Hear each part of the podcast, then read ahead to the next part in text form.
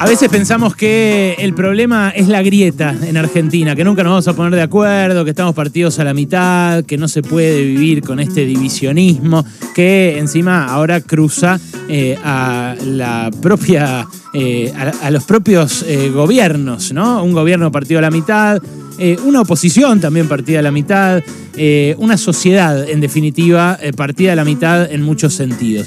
Bueno, el problema no es tanto la grieta en términos de qué piensa cada uno, sino la fractura. Una fractura social que hoy me parece se va a poner más de manifiesto que nunca.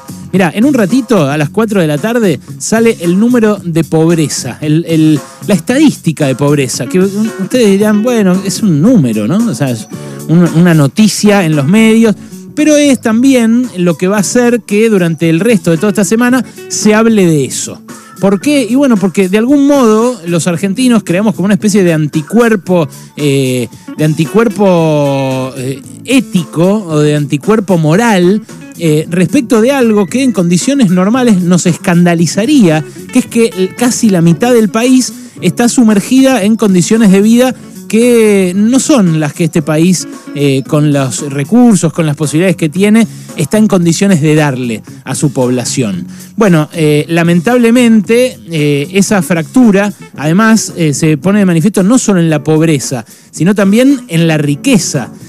¿Por qué? Y bueno, porque ayer estuvimos todo el día discutiendo en los medios de comunicación ese PBI que los argentinos ricos tienen en el exterior sin declarar en buena medida, sin declarar ante la FIP para que no les cobren impuestos, justamente para atender la emergencia que atraviesa esa otra mitad de argentinos que están abajo.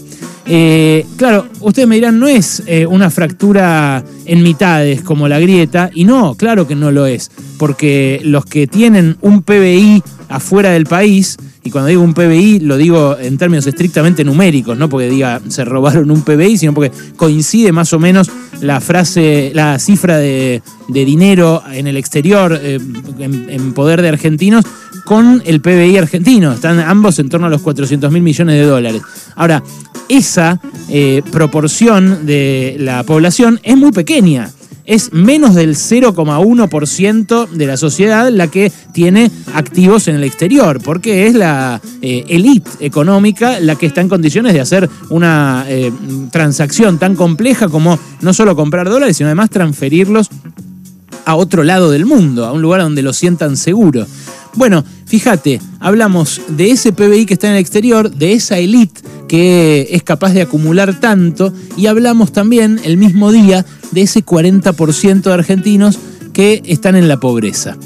¿Ese porcentaje subió o bajó en el último año? Bueno, es lo que se va a discutir en las próximas eh, horas.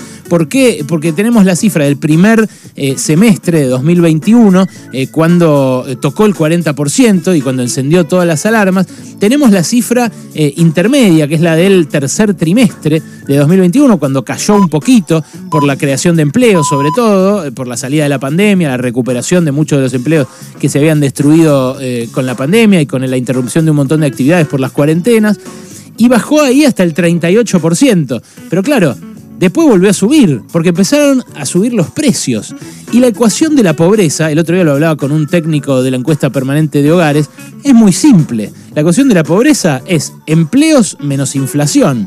O sea, el empleo la hace bajar, porque hace mejorar los ingresos, y la inflación la hace subir, porque hace que esos ingresos no alcancen para nada.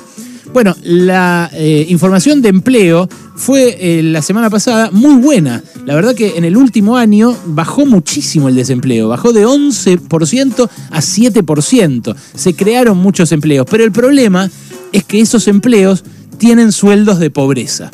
Para no ser pobre hoy una familia en la Argentina tiene que juntar 83 mil pesos.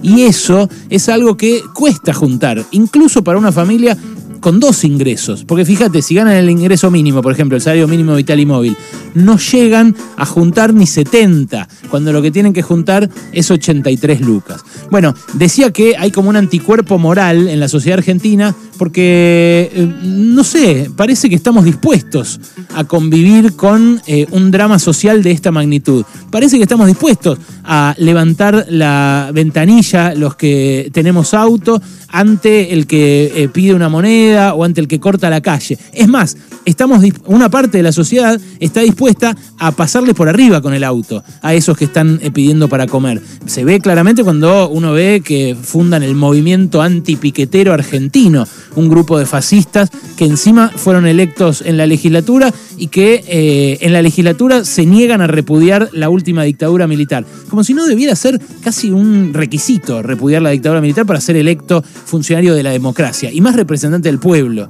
en un parlamento como es la legislatura. Bueno, la verdad que ante la desorientación del gobierno, ante la perplejidad, la, la parálisis con la cual eh, se mueve el equipo económico frente a la inflación, yo no tengo mucha expectativa de que, mucha expectativa de que la pobreza vaya a bajar este año. Es más, como la inflación promete ser récord, incluso mayor que la que tuvo Macri en aquel eh, año 2019, cuando batió el récord histórico en 30 años desde la época previa a la convertibilidad, eh, creo que este año va a ser otro año de incremento de la pobreza. Y me parece que es algo que debería escandalizarnos a todos. Yo cuando pienso de acá a 20 años que mis hijos, eh, que tienen menos de 10, van a eh, convivir eh, con sus pares, con los chicos que hoy también tienen menos de 10, pero que 6 de cada 10 de ellos van a haber sido pobres en la niñez, pienso en cómo se van a llevar.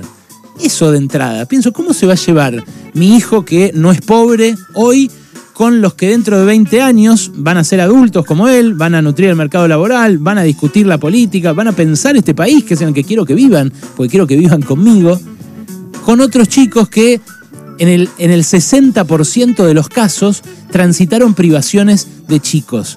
¿Cómo va a ser esa convivencia? Bueno, nadie está pensando en eso. Yo sé que hay un montón de gente que sí, pero nadie está pensando en esa eh, proyección política hacia el futuro. Porque si lo estuviéramos pensando, debería ser mucho más fácil encontrar un consenso para suturar esa fractura, aunque quede la grieta. Porque lo importante, repito, es que nuestra sociedad, desde los milicos para acá, ¿eh? desde los milicos para acá, y por eso hice tanto hincapié en que la dictadura fue el modelo eh, la semana pasada, la sociedad está fracturada y no se puede vivir fracturado. Lo prueba Brasil, lo prueba India, lo prueba Centroamérica. Las naciones eh, que eh, tienen eh, éxito, que tienen perspectivas de porvenir, son las que buscan de alguna manera integrarse, las que mantienen viva la promesa del ascenso social, las que no se tabican entre las clases sociales. Es horrible que estén de un lado los chicos pasando hambre, sin zapatillas o sin poder ir a la escuela, pero es horrible también que del otro lado de la muralla fortificada haya chicos ricos que eh, los miren de soslayo y que no sepan cómo relacionarse siquiera con los del otro lado de la muralla donde están los guardias de seguridad. Es ese el mundo al que esta deriva nos está llevando, un mundo cada vez más desigual, cada vez más choto, cada vez más parecido al de Martincito de Nordelta para esos pibes eh, que están a salvo del flagelo de la pobreza. Pero una fractura que eh, nos fractura a todos y que, repito, me parece tendría que ser la prioridad cuando se ve tan nítidamente que hay cada vez más en, la mano, en las manos de los menos y cada vez menos en las manos de los más.